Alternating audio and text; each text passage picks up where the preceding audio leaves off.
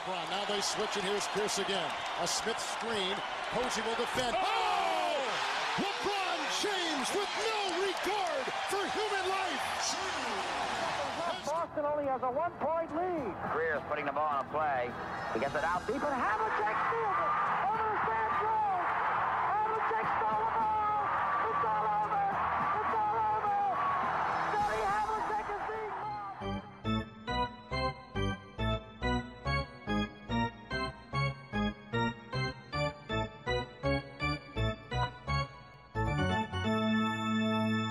Olá, Quedas.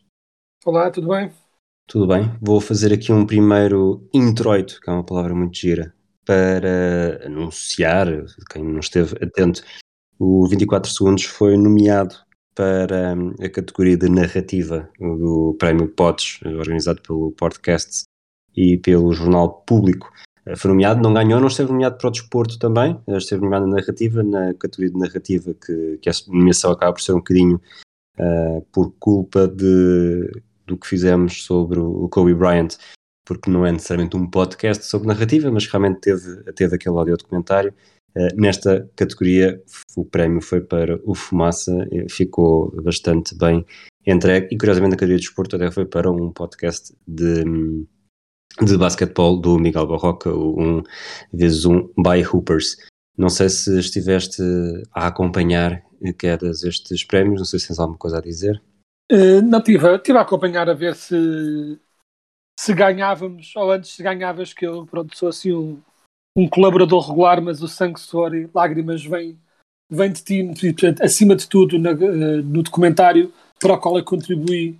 eh, obviamente a parte que tornou o audiodocumentário muito melhor, que foi a totalidade de cerca de 15 segundos que eu contribuí para esse audiodocumentário, foi claramente a razão, tipo, ah, o modo como o Pedro Quedas disse que o Kobe lixava sempre os Magic eh, foi a razão por que devemos nomeá-lo.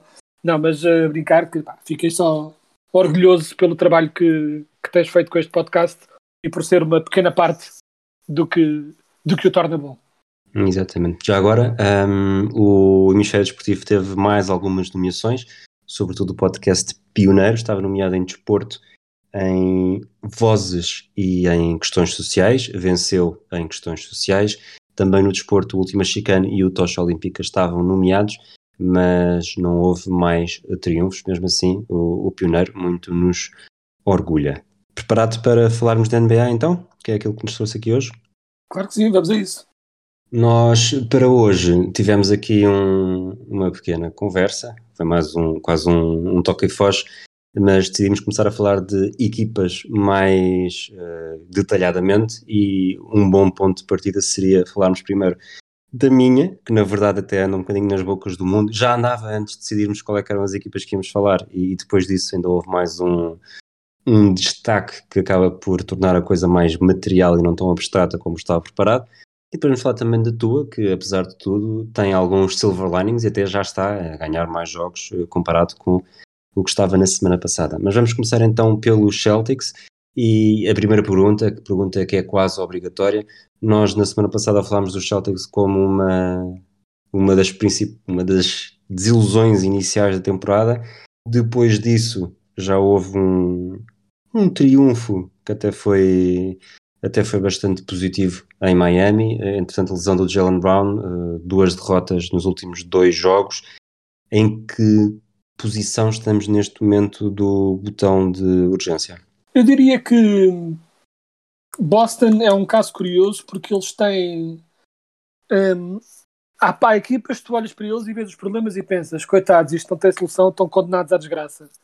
Boston não parece de todo o caso. Eu acho que Boston tem ali eh, brutalidades de potencial, mesmo no plantel que já tem, independentemente de outras coisas que possam vir a fazer, eh, e só tem mesmo de executar melhor, essencialmente.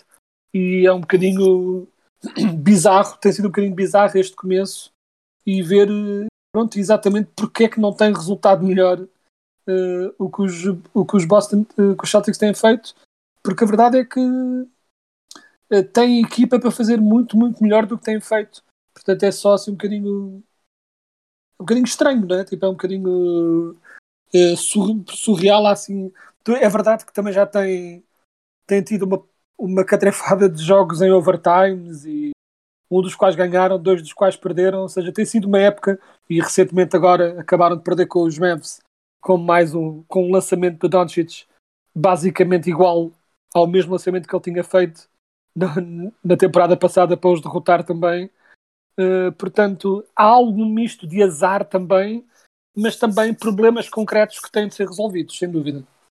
Antes de falarmos dos problemas concretos, eu acho que um, um dos silver linings e até a teoria de, de, de um, poção da juventude que o Al Orford deve ter descoberto. O Al Orford está praticamente a jogar como quase nunca jogou em Boston na, na primeira passagem. Mas se este aspecto é positivo, e se calhar muito mais positivo do que a maior parte dos críticos, especialistas e adeptos estavam à espera, o mesmo não se pode dizer daquele 1-2 de Jalen Brown e Jason Tatum. E a pergunta que te faço para lançar este, este debate é se vês como possível ainda que um, um, maximizar o potencial dos dois juntos ou o caminho poderá já ser inevitável de ter de sair um? Eu acho que, ao contrário de outras parelhas que às vezes são vistas como uh, não resultáveis, vamos assim, acho que não há razão nenhuma para Jason Tatum e Jalen Brown, uh, Jalen Brown resultarem juntos. O problema, se é que isso se pode chamar um problema, é que aquilo que parecia ser um bom problema está-se a tornar um mau problema, que é o Jalen Brown melhorou muito. Porque o Jalen Brown, no início de carreira, estava com uma progressão que indicava vai ser um excelente número 2. Né? Tipo um Clay Thompson, um Clay Thompson uh, se considerássemos o Tatum o Curry, ele era um Clay Thompson seja um excelente número 2, um excelente jogador para ter ao lado de uma grande estrela. Mas o problema é que parece que ele tem mostrado capacidades de grande estrela também e que gerou este problema de uh, quase liderança de quem é que deve ser a estrela. Mas a verdade é que isto tudo se resolvia uh, para mim se eles simplesmente passassem mais a bola. Uh, porque mesmo Portanto, que depois. O discurso de Marcus Smart, é isso? É isso. Se eu acho bem que o Marcus Smart tenha dito isto cá fora, é, eu, não, eu não agiria assim. Mas a verdade é que ele tem toda a razão, que é se toda a equipa tiver a trocar a bola, se, se houver uma natural tendência para a troca de protagonismo, ninguém vai levar a mal quando um jogador ou outro assume esse protagonismo. Uh, por exemplo, o que falei do Curry, se há jogador que uh, cristaliza essa generosidade de protagonismo é o Curry, que sendo a óbvia estrela dos Warriors, até mesmo quando durante lá teve o Curry continuava a ser um bocado a estrela que iluminava os Warriors, mas, é, mas genuinamente sente-se que ele fica tão contente quando um colega dele uh, começa a aquecer e a meter triplos atrás de triplos do que quando é ele a fazê-lo. E isso, a verdade é que isso contamina a equipa toda. Agora, com o Tatum e Brown, uh, e eu não tenho nenhuma especulação sobre como é que eles se dão pessoalmente, mas vê-se que em campo têm ambos essa confiança tal que são capazes de assumir o jogo no último, uh, no, no, no, último momento decisivo, que estão constantemente a fazer ISO plays, sempre isola, isola, isolação, isolação, isolação, sempre, sempre, sempre, e ao mesmo tempo que ter dois jogadores capazes de executar sozinhos numa isolação um, é bom, por exemplo, nos playoffs e no momento decisivo dos playoffs, playoffs e simplesmente não é sustentável numa época inteira. Não se pode jogar assim a época inteira. Não só porque vai gerar uh, tensão entre os dois jogadores, como vai gerar acima de tudo tensão no resto da equipa. Uh, eles têm pelo menos nem os Nets que tem dois dos maiores executantes de ISO na liga, se não provavelmente os dois melhores, o Durant e o Arden, até, os, até eles percebem que para depois eles poderem ter a equipa a aceitar que eles assumam os cestos decisivos, eles têm pelo menos durante parte do resto do jogo jogar mais em equipa e só avançar para o ISO quando não há uma solução mais de equipa. Ou seja, o ISO é uma boa arma para se ter uh, para resolver uma situação espinhosa com uma defesa que está demasiado apertada e demasiado assente. Mas se é só ISO, só ISO, só ISO, torna-se previsível de outra forma. E a verdade é que isto nota-se, por exemplo. de se ver, atenção, não é? E péssimo de ver, e basquete horrível de se ver. Uh, e ainda por cima, nota-se, por exemplo, uma estatística muito reveladora nisto é a estatística de pace, não é? de ritmo de jogo. Os, os Boston têm, estão em 27 de 30. O que se indica que eles pegam na bola, chegam ao half court e tudo para, sempre. Não há jogo rápido, não há cortes rápidos, simplesmente para. E quem quer que fique com a bola na melhor posição, seja a Tatum ou Brown, vai fazer os seus moves e depois lançar e ou acerta ou falha. E também é verdade que tenha falhado um pouco mais do que o costume, acima de tudo o Tatum, mas a verdade é que se a equipa toda tivesse a jogar como um todo, essas, esses falhantes nem se notavam e era tudo muito mais em ritmo e eventualmente ia ao sítio. Como estão constantemente os dois a pôr-se debaixo de holofotes cruzados, chamemos assim, nota-se ainda mais o que torna o ambiente ainda mais esquisito. E principalmente considerando que isto desperdiça, um, acima de tudo, como disseste logo ao início, um, um Al Orford de quem não se esperava de todo isto, tudo que está a fazer. Tanto que garanto que a ideia original dos Celtics seria pôr o Orford mais numa posição de backup, a jogar 20, 25 minutos por jogo. Uh, era certamente esse o plano que eles tinham para ele. E ele tentava jogar tão bem que não que quase os tem forçado a jogar com dois jogadores interiores, muitas vezes, entre ele e o Robert Williams, porque ele está a jogar tão bem que está a ser undeniable. E aquilo podia ser uma boa história, está a ser abafada porque uma bizarra luta de egos, e assim, ainda mais do que luta de egos é a falta de inteligência estratégica. Porque é durante...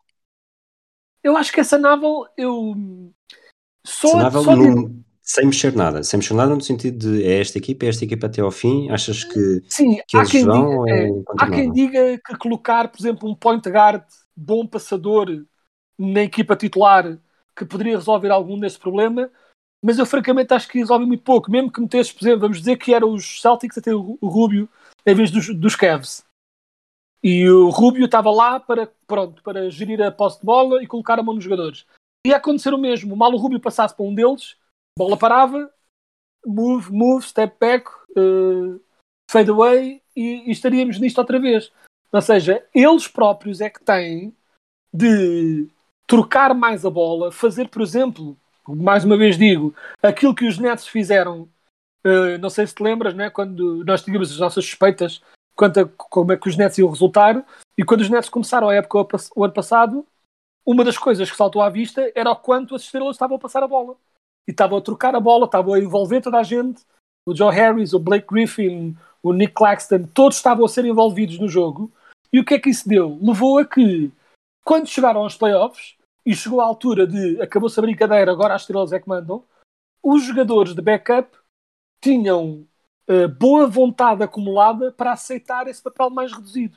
Agora, se estão a época toda sem ver a bola, vão inegavelmente trabalhar menos sem ela. E isto reflete. Sim, voltar sim. aqui um bocadinho um ponto atrás que eu não, não, não me convences a concordar contigo. Que é, se realmente houvesse um, um como se diz, não vou, um ball handler primário, principal, uhum. que não o Marcus Smart e que não o Dennis Schroeder, alguém com mais nome, e digo isto já para lançar também uh, o, a notícia que o Shams Charania eu estou cá para fora hoje de uma, de uma eventual negociação com interesse na troca com o Ben Simmons e neste momento vamos, vamos supor que o Ben Simmons poderia chegar a Boston sem que um dos dois uh, saísse. Supostamente Philadelphia quer o Jalen Brown, mas uh, vamos... Sim, su supostamente não acontece sem, sem o Jalen Brown ir para o outro lado. Mas vamos partir do princípio que podiam ser aqui jovens e, e Robert Williams e o, o, Smart, seja como for, e escolhas de... Pronto, os Celtics basicamente limpavam o armário todo eh, para ter estes três uh, uhum. em campo se houvesse de facto esse jogador, um jogador com créditos mais consolidados, apesar de tudo, do que o Rubio, do que o Smart, do que o Schroeder, que tivesse de facto a responsabilidade e fosse uma responsabilidade reconhecida pelos colegas de equipa de fazer a distribuição uh, inicial, algo que hoje em dia, quando jogam com os dois Jotas, uh, acaba por ser uh, um bocadinho à vez também, portanto, aquele transporte de defesa-ataque muitas vezes é o Tatum, sobretudo nas partes finais do jogo, o Jalen Brown também assume muito isso. Se eles saíssem desse momento, iriam logo à partida ter menos segundos de bola na mão por ataque e provavelmente, diz-me tu, poderia ser melhor. Concordas com este cenário ou achas que nem assim, nem com, com o Ben Simmons, que depois também traz outras valências, achas que os Celtics não devem sentir que este é o caminho para resolver o problema, ficando com este, este Big Three que depois acaba por não haver muito mais uh, de segundas opções, portanto, construir a equipa a partir deste, deste trio que tem, uh, e basta pensar no Ben Simmons, tem deficiências que são claras, mas também traz, traz melhor defesa, traz melhor penetração para o sexto, perdes muito lançamento exterior, mas também não se pode dizer que o, que o Marcus Smart, apesar de estar a melhorar nos últimos anos, seja uma grande perda a nível de lançamento exterior. Sim, mas eu acho que. Mas isso, eu acho que ficariam inegavelmente, inegavelmente melhores, mas não necessariamente por terem um primary ball handler. Ficavam melhores porque o Simmons é melhor. É um bocadinho como, para dar um exemplo, neste momento, uh, uma das equipas que está a lançar melhor na liga são os surpreendentes Sixers. Estão com um shooting incrível, porque basicamente rodearam o, o Embiid uh, de shooters. Isso não quer dizer e, que... e o Simmons não está a jogar, não é? Exato, obviamente. Mas isso não quer dizer que não ficassem melhores com o Curry. Né? Se ficassem com o Curry lá, claro que era. Toda a gente quer, mesmo que sejas a melhor equipa a lançar em toda a NBA, se consegues ter o Curry, então muito obrigado, melhor ainda. Só que isso não quer dizer que seja necessariamente o que precisam. Né? Do mesmo modo que, uh, para dar outro exemplo, uh, sei lá, uh, uma equipa, os Heat. Neste momento, os Heat são a melhor equipa defensiva em toda a liga. Não quer dizer que não beneficiassem em trocar o PJ Tucker pelo Draymond Green. Né? Tipo, ou seja, percebes o que eu quero dizer? É claro que melhor talento é sempre melhor. E o Ben Simmons, nesse aspecto, daria um, um primary ball handler melhor. Mas para dar o exemplo do Ben Simmons, o Ben Simmons é muito melhor ball handler no open court. Ou seja, se o Tatum e o Brown estivessem dispostos a correr com os doidos para encontrar o espaço vazio, sem dúvida. Mas esse não é ou não tem sido o jogo deles. E a verdade é que quando se chega ao half court, depois o Ben Simmons devolve, dá a bola a algum dos seus jogadores, corta, vai fazer as suas coisas e depois desaparece. Ou seja, eu acho que o único jogador que seria capaz de resolver, se, se queremos resolver esta questão com um primary ball handler, teria de ser uma situação tipo Chris Paul. Percebes? Teria de ser alguém que não só seja um excelente passador, mas que seja alguém que tenha, que tenha uh, o gravitas para dizer eu cheguei aqui, acabou-se a brincadeira, uh, my way or the highway. Ou seja, o Chris Paul teria uh, influência o suficiente para o Tatum e o Brown dizerem ok, se o Chris Paul diz, vamos fazer isto. Mas não há muitos Chris Pauls na liga. Jogadores que cheguem lá a Boston e digam acabou-se a brincadeira, isto agora joga-se assim como, como, como eu quero. Qualquer, qualquer outro primary ball handler, por melhor passador que seja, acho que iria sempre bater no mesmo problema que é ele, aqueles dois não querem passar. Portanto, eu acho que é perfeitamente sanável, até porque tanto Brown como Tatum não têm problemas, não são nenhum jogadores com problemas como passadores, né? não têm nenhuma deficiência técnica do passe, passam bem quando querem, é só uma questão de querer. E isso é um trabalho de treinador. Uh, acima de tudo, acho que é o Ima e o Doca que têm de chegar ao pé deles e dizer: pessoal, isto claramente não está a resultar, troquem mais a bola, uh, passem mais, troquem mais, corram mais, procurem o espaço vazio e vão ver que tudo se vai abrir e vão começar a ter lançamentos muito mais livres e executantes tão bons como o Brown e o Tatum, tendo mais espaço, vão ficar ainda melhores do que já são e eles já são dois dos melhores marcadores em toda a liga. Hoje, o, os jornalistas de Boston, que eu sigo mais, tenho mais na minha timeline do Twitter, eh, muitos diziam que a ideia de uma troca com o Jalen Brown é ridícula, mas não seja porque o Jalen Brown é melhor que o Ben Simmons. Não, não é isso que eu quero discutir aqui nesta pergunta, até porque, apesar de tudo, eu acho que tanto tu como eu uh, temos o Ben Simmons em melhor uh, plano do que muita gente, e diria até cada vez mais. A pergunta que te faço é se achas que uma dupla Ben Simmons-Jason Tatum seria mais facilmente potenciável do que uma Jalen Brown Jason Tatum. Ou seja, os Celtics seriam mais bem servidos por terem uma dupla que de alguma forma poderia ser mais compatível sem. Eu sei que tu estás a dizer que basta, basta passar mais, mas às vezes eles já estão tão embranhados naquele estilo que depois têm dificuldade em fazer essa adaptação que há três anos se falava que os Celtics estavam a ser génios por escolher uh, wings e wings e wings com as mesmas qualidades e, e bons jogadores, uh, agora parece quase ser um, um, defeito neste, nesta equipa ter as duas estrelas uh, parecidas, apesar de terem as, as, suas diferenças. Mas lá está, se este Ben Simmons Jason Tatum seria eventualmente mais forte neste momento. Um, eu acho que seria um fit melhor de um modo geral. Não sei se seria melhor em só por si, porque ao pôr o Simmons em vez do Brown, todo o resto da equipa tem de mudar um pouco. Porquê? Porque de repente, se trocas, uh, e não é, isto não é nenhum ataque ao Simmons, é simplesmente uma questão de composição da equipa. Se tens Simmons em vez de Brown, então a experiência de Orford e, e Robert Williams acabou-se. Porque não podes ter Simmons, Orford, Williams e Smart à volta do Tatum quando o Tatum é de longe o teu melhor lançador de triplos, a coisa não está bonita. Pois. Ou seja, precisas, ou seja, ao pôr o Simmons lá, mudas. Por exemplo, eu e tu somos fãs do Simmons, mas também eu e tu compreendemos que o Simmons, para resultar, precisa de um certo tipo de equipa à sua volta. Precisa de ser o único não atirador no 5, não é? Ora, aí está. É... Precisa ter uma equipa, eh, no mínimo, no máximo dos máximos, se a equipa tiver um poste que seja um rim runner clássico. Não é? Tipo, um poste só defensor e ter três outros shooters à volta. Tudo bem, isso ainda resulta. Mas muito mais do que isso já não resulta. Uh, e a verdade é que os, os, Celtics já não têm propriamente uma equipa recheada de, de atiradores de, muito consistentes. Uh, tanto o Smart como o Orford sabem lançar de exterior, mas não é uma coisa que possas confiar. E mesmo o Tatum e o Brown são bons mas são bons no sentido em que estrelas são boas, mas não são atiradores puros e duros. E o Robert Williams não é um atirador de todo. Portanto, um, ao pôr o Simmons lá, tens de mudar por completo a composição da equipa. Portanto, se no futuro, uh, acompanhado de uma reviravolta total do plantel, se eu acho que poderia resultar, sem dúvida.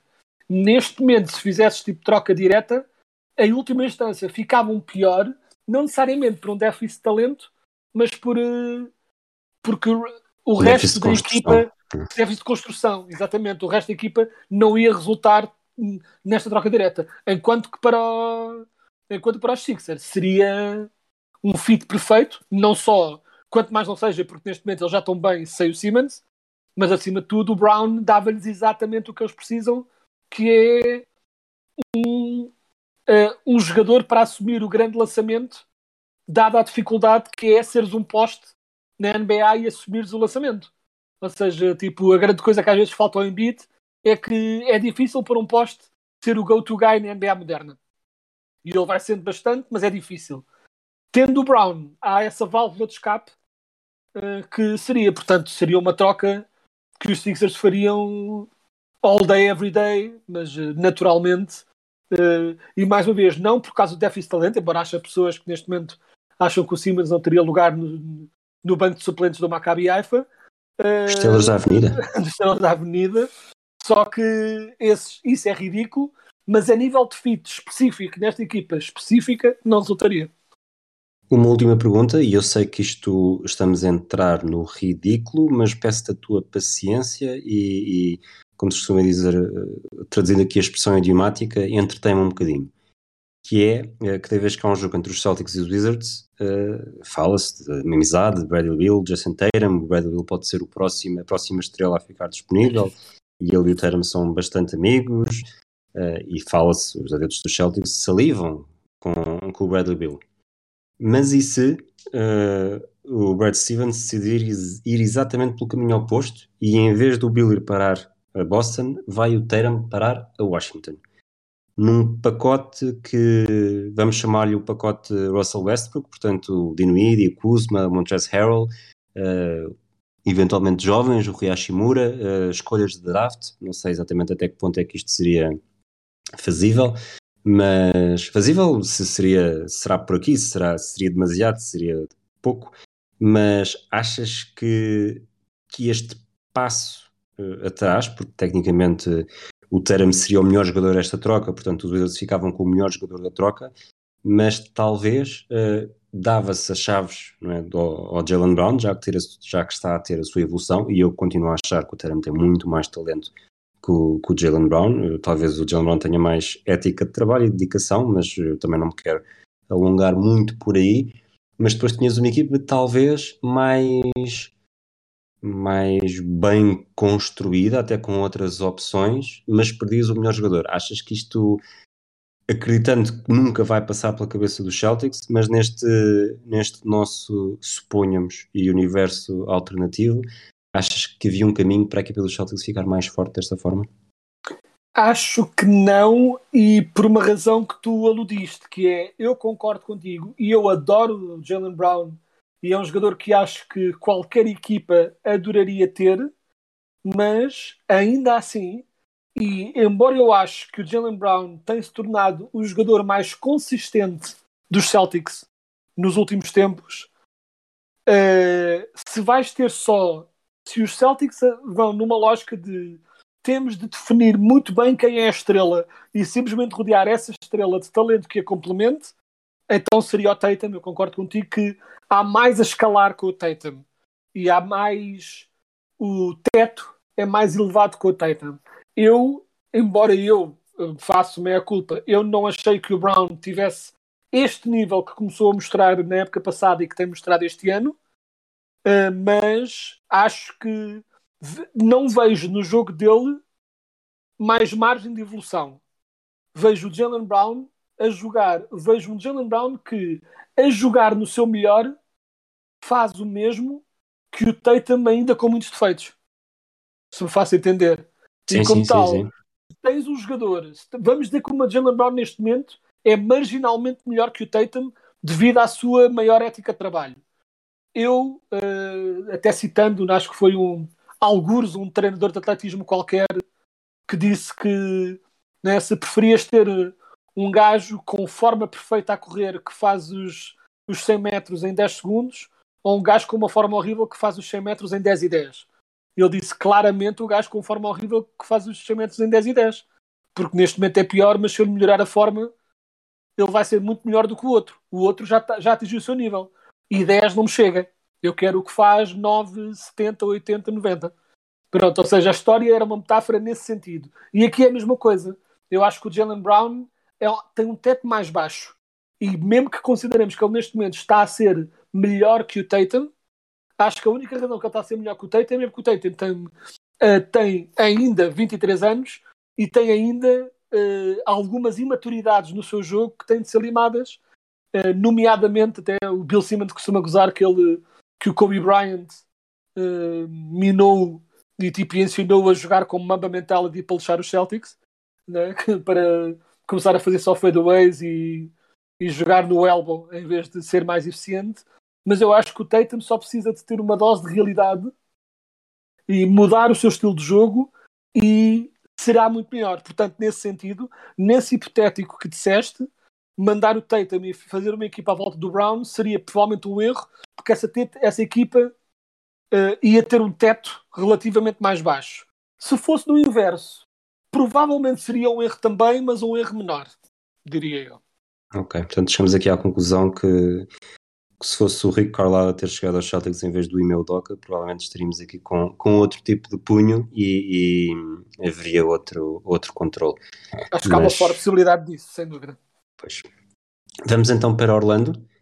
Uh, os Magic venceram dois jogos desde o último episódio, salvo erro, e mas perderam com os Celtics e perderam com os Celtics num jogo em que o Mobamba, isto é, é, é o gancho para começarmos a falar de Orlando, faz 5 pontos e só tem um lançamento de campo uh, convertido e é um triplo.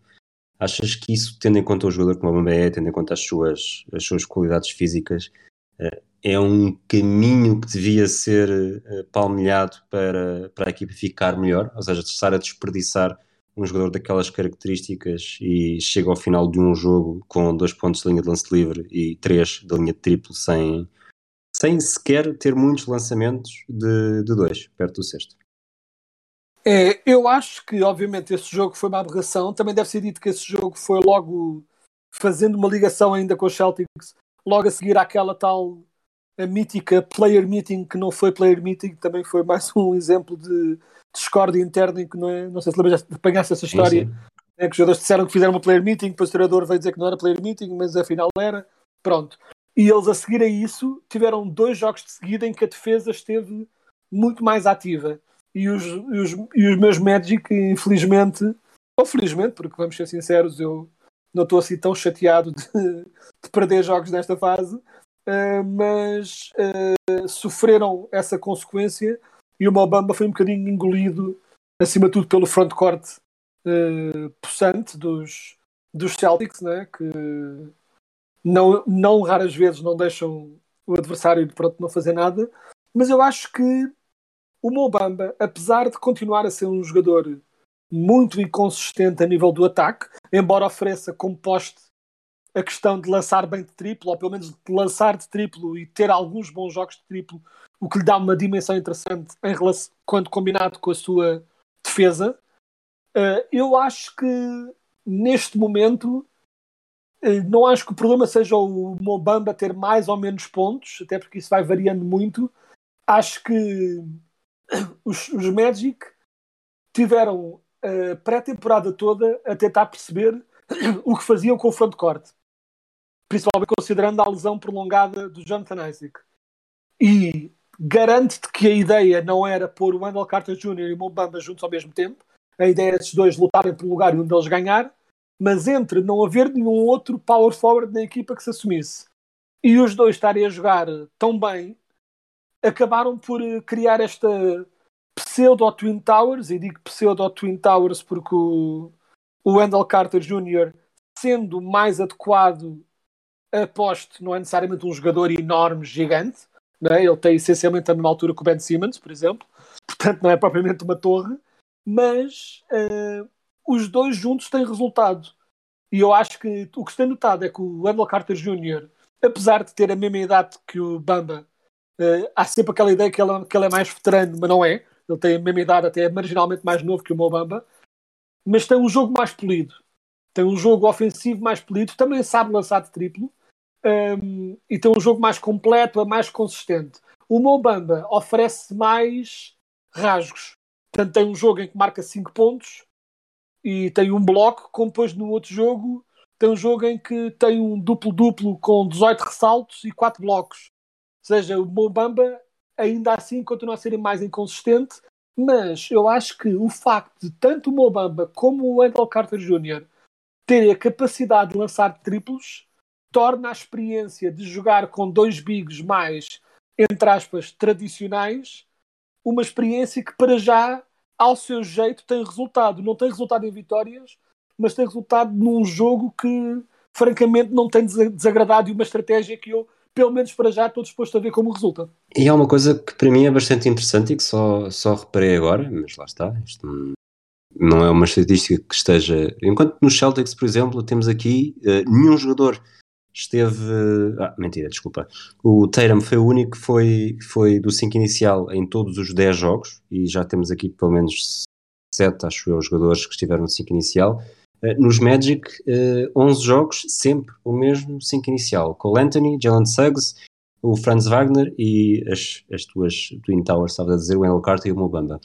Acho que isto, para todos os efeitos, acaba por ser uma forma, demonstra estabilidade, claro está, e ajuda também a que os jogadores vão crescendo. Eu acho que o Franz Wagner não tem estado mal e o Cole Anthony, que eu há um ano eh, brinquei contigo, até por por ter gostado da escolha e ter eh, conhecia mais ou menos da, do, do basquetebol universitário e está a ser uh, a grande revelação desta temporada dos Magic.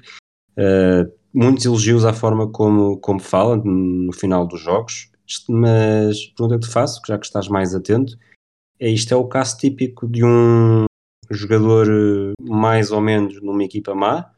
Ou poderá mesmo ser um jogador com muito potencial para qualquer equipa da NBA? Eu acho que o, o Cole Anthony, do qual eu mostrei várias vezes muitas reservas e, portanto, e tenho estado agradavelmente surpreendido com o que ele tem feito este ano, mas deve ser dito que ele não mudou muito como jogador. Tem estado bastante bem nos ressaltos este ano, tem sido a grande diferença. Ou seja, ele tem sido exatamente o jogador que já era, simplesmente uma versão muito melhor disso. É? Ele continua a ser um jogador que, acima de tudo, um grande marcador de pontos, que, mas que também sabe passar a bola e sabe fazer um pouco de tudo em campo a nível ofensivo. E é isso que ele tem sido, simplesmente uma versão muito melhor, muito mais consistente. O lançamento está, pelo menos para já, eh, vamos ver não é, como é que corre o resto da temporada, mas pelo menos para já tem estado muito mais consistente do que teve tanto no college como na primeira temporada na liga, não é? Ele, o ano passado, teve, por exemplo, lançou cerca de 33, 34% da liga de triplo e este ano está nos 41. Portanto, passou de aceitável para fraco para bastante bom. Uh, se não mesmo elite.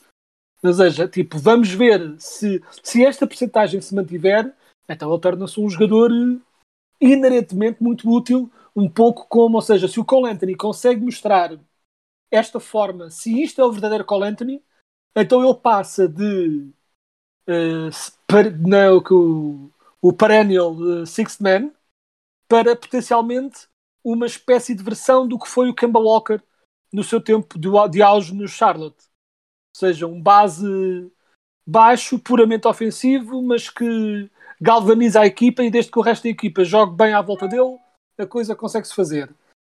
Talvez ele venha a ser isso. Deve ser dito também que esta continuidade na equipa, que eu tenho gostado de ver, eh, é também motivada pelas muitas lesões eh, de alguns jogadores importantes que os, que os Magic ainda têm. Não é? Eh, a experiência do Wendell Carter Jr.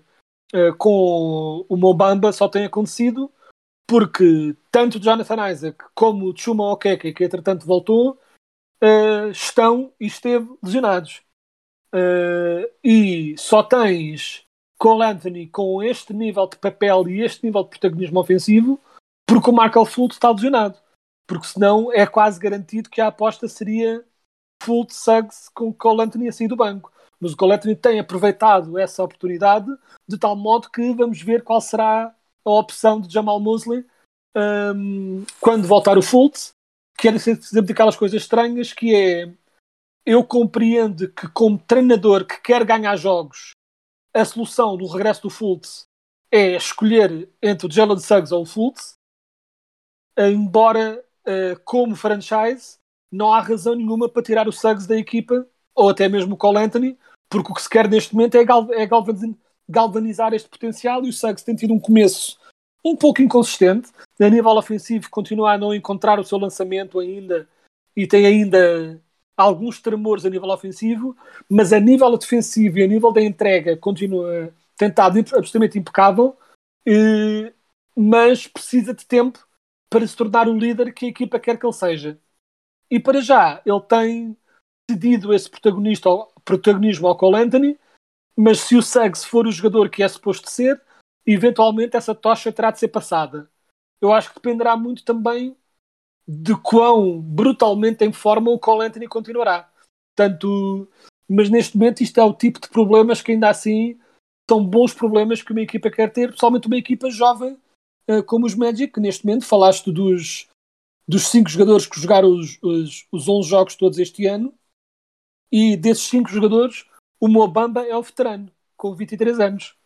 Né? Depois tens o, o Wendell Carter com 22, Cole Anthony com 21 e Franz Wagner e Jalen Suggs ambos com 20. Portanto, é exatamente quando estás com um platel tão jovem como este, é exatamente nessa altura que queres experiências, que queres uh, deixá-lo jogar e, e guardar jogadores como Terence Ross, Gary Harris e esse tipo de jogadores para o banco quando eles estão bem a fazer o seu trabalho como sextos homens, mas uh, não estragando o desenvolvimento destes jogadores, que é o que nós queremos ver. Antes de irmos para as nossas rubricas habituais e, e ainda nos Magic, estava preparado para fazer perguntas sobre o Suggs e o Wagner. Já falaste sobre o Suggs. Para quem não está atento, qual é que é a tua descrição twitteriana? Portanto, 240 a 480 caracteres, não muito, não muito mais do que isso, para, para estes primeiros 11 jogos do Franz Wagner. Surpreendente e, acima de tudo, com muita coragem. É uma coisa que é boa de se ver, é que ele não tem absolutamente medo nenhum de lançar e medo nenhum de assumir o grande momento. E isso é uma boa qualidade de se ter. É aquele bocado hit check guy. E em tudo o resto do jogo, ele tem entrega. Portanto, consegue ter essa irracionalidade e essa capacidade de assumir o jogo sem irritar os colegas por ser fluxo ou por não se esforçar do resto. Ele esforça-se muito a nível defensivo e a nível ofensivo. Tem toda a confiança do mundo. Ótimo.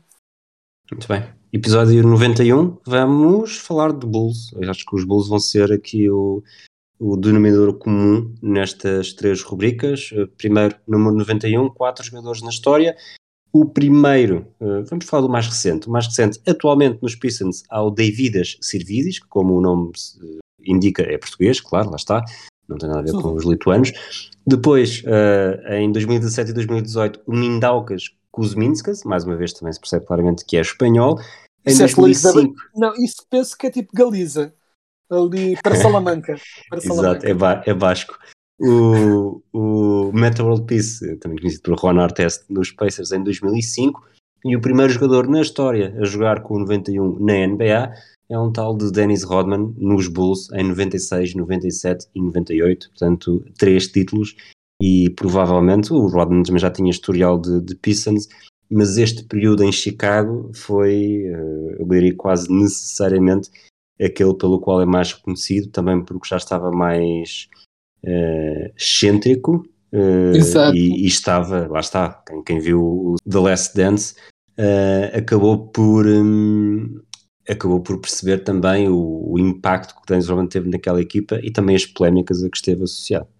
Sim, claro. Obviamente que a grande estrela aqui é o Rodman e é curioso, pronto, e interessante também pela razão muito Rodmanesca, porque ele teve este número, não é? Porque ele queria jogar com o 10, que, era, que tinha sido sempre o número dele, mas como o Bob Love tinha o número, a jersey retirada, não é? O número retirado pelos Bulls, eh, ele tentou 0-1, não deixaram, e então lá teve de ser eh, 9 mais 1 Uh, pronto, para ele conseguir. Se bem que, pronto, a única diferença foi que ele uh, não fez a brincadeira que em tempos o, Zamoraniana, Zamorano, Zamorano fez, é que o Zamorano colocou mesmo um sinalzinho de mais na camisola quando teve de usar o 18.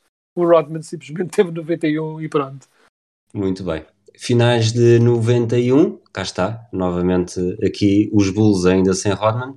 O primeiro título na história da equipa de Chicago, também o primeiro de Michael Jordan, eh, contra os Lakers de Magic Johnson e de, treinados por Mike Dunleavy.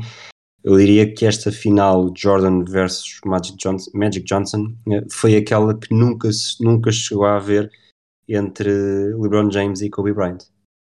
Sim, exato, aquela, aquela passagem de testemunho que nós todos queríamos ter, ter tido e acabou por não dar. Aqui tivemos, e pronto, e foi claramente já uma passagem de testemunho. Eh, o Magic ainda era muito bom, mas já não era o, o Magic no topo dos topos dos topos, mas ainda assim eh, perfeitamente capaz de, não, tanto quanto mais seja, de chegar a uma final, não é? E de estar lá com os Bulls.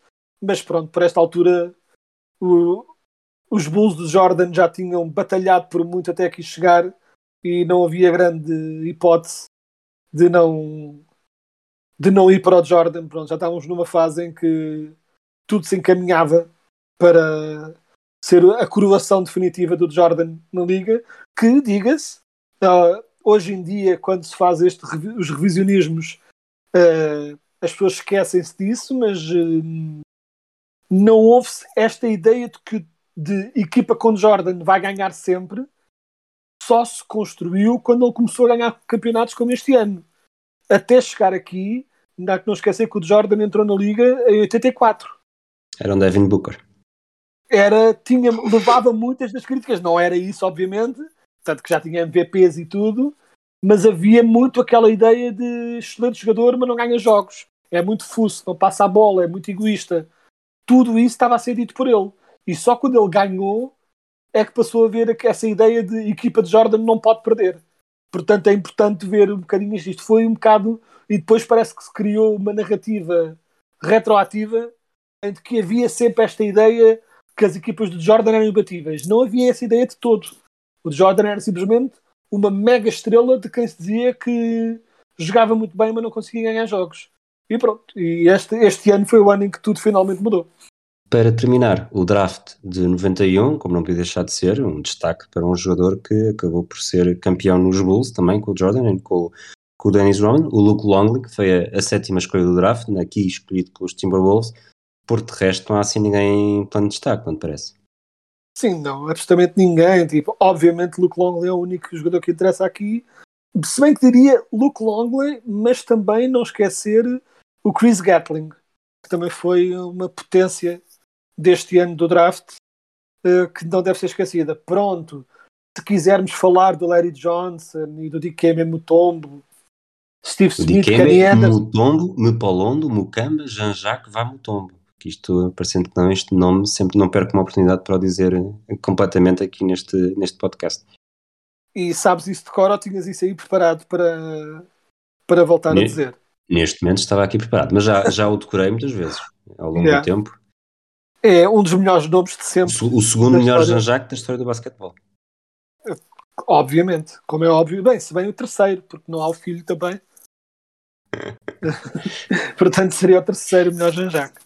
Um, mas sim, mas pronto, à parte do Luke Longley, um, tivemos aqui, pronto, obviamente o grande, grande destaque é o Dikembe Mutombo, como é óbvio, um dos melhores defensores que a Liga viu e não só um grande defensor, mas acima de tudo uma personagem incontornável com aquela voz de marreta e aquele sorriso estranho, mas ao mesmo tempo na jogada, aquele sorriso permanente na cara, mas depois na jogada a seguir estava a enfiar um cotovelo na orelha, ou seja, esse esse conflito de personalidades é um jogador pá, fascinante. E depois também, pronto, esta é a primeira escolha do Larry Johnson, que é daqueles jogadores que. Um daqueles, um dos muitos que não tendo sido de todo um bust, porque chegou a ter várias boas épocas e boas performances, mas fica sempre, é daqueles que dá sempre um bocado aquela ideia de que havia muito mais para dar. Em parte por lesões, em parte também pelo jogador que ele era, uh, nunca parece que pronto, nunca concretizou totalmente o enorme potencial que tinha. Embora tenha jogado muito bem durante muito tempo, mas dá sempre aquela ideia que podia ter sido muito mais do que foi. E é isso, terminamos uh, por hoje. Este Dica Mutomo estava aqui a ver, ele termina com uma média de 10.3 ressaltos por jogo e 9,8 pontos, portanto era quase aqui o, o mestre do duplo-duplo mas sem, pelo menos ele depois também a fase final da carreira dele também já foi muito na sombra, quase sim, literalmente, sim. do Yao Ming. Mas, mas é curioso estas estatísticas, ele também termina com, com 3.289 desarmes de lançamento, quase, quase 3 por jogo, e isso, lá está, não é preciso recuar muito no tempo para nos lembrarmos do Dikembe Mutombo como uma ameaça a esse nível. Ele também teve o número 55 retirado não só nos Atlanta Hawks, que é capaz de ser a equipa onde deixou mais marca, mas também nos Denver Nuggets, que também, eh, depois de terem os primeiros 5 anos de Mutombo na NBA, também decidiram uh, retirar essa camisola número 55. Não sim, se e tens... o Mutombo, uh, sim, daí só dizer o Mutombo também que nesses Nuggets, incluindo os Nuggets de. Estou aqui a tentar saber de cor, eu penso que é na temporada de 94-95, mas que protagonizaram uh, quando eliminaram o número 1, penso que na altura os Minnesota, tem que há aquela imagem icónica do Mutombo a, a segurar a bola de felicidade quando eles derrotaram, fizeram o upset eh, quando eram oitavos, e foi também o Mutombo que quando fez 4.5 eh, blocos na, na, na, última temporada em que jogou nos Nuggets, eh, foi, e tenho quase a certeza disto que eu estou a dizer, eh, o último jogador a ter, a ter uma média de mais de 4 blocos por jogo uh, na liga.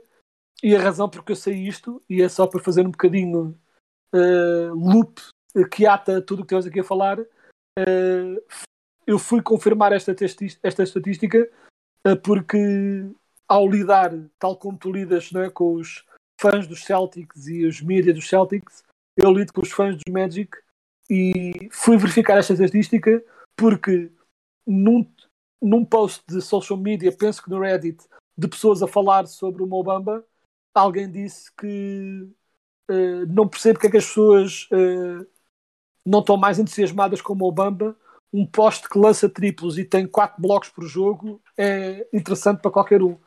E ao que eu tive de ir confirmar a estatística para dizer, tipo, calma pessoal, ninguém faz 4 blocos por jogo há, tipo, há, quase do, há quase duas décadas, portanto, mais do que duas décadas, portanto, calma nisso. Até porque o Mobamba está com médias de 2.3, portanto, Que, não sei que se é ótimo, uma altura em que... sim, que é ótimo, mas obviamente 4 blocos por jogo é um, é um número anormal que as pessoas não devem achar como suposto, como Até todo garantido. Até porque, diga-se, o Al Horford neste momento está com 2.6, portanto está com uma média superior à do Mobamba, também só atesta a grande temporada que o Al Horford está a fazer. Exato. Mas não nos, não nos alongamos mais por hoje, tirando aquele último desafio que eu, que eu tinha para ti, que já te tinha eh, pré-avisado. Vamos escolher uma equipa para estarmos, uma equipa cada um. Portanto, eu para tu estares atento e tu para eu estar atento, eh, de, para falarmos na próxima semana. Não sei de quem é que, se tens alguma em linha ou se queres que seja eu o primeiro a dizer. Desafia-me tu primeiro para me tirares uma das minhas opções e depois vou dizer a outra completamente eh, Ok. ao random. Como, como gosto de uma grande equidade aqui e tendo em conta e imparcialidade, como falámos hoje dos Celtics, eh, para a semana vamos falar dos Lakers, até para o Nuno Aguiar não ficar triste.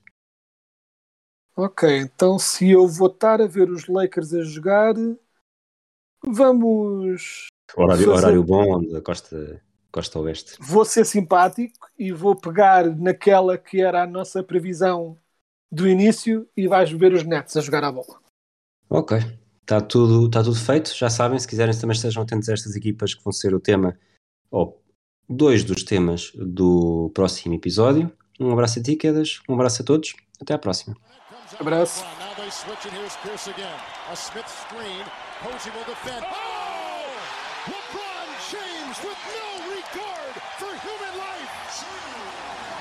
Boston only has a one-point lead. Greer's putting the ball on a play.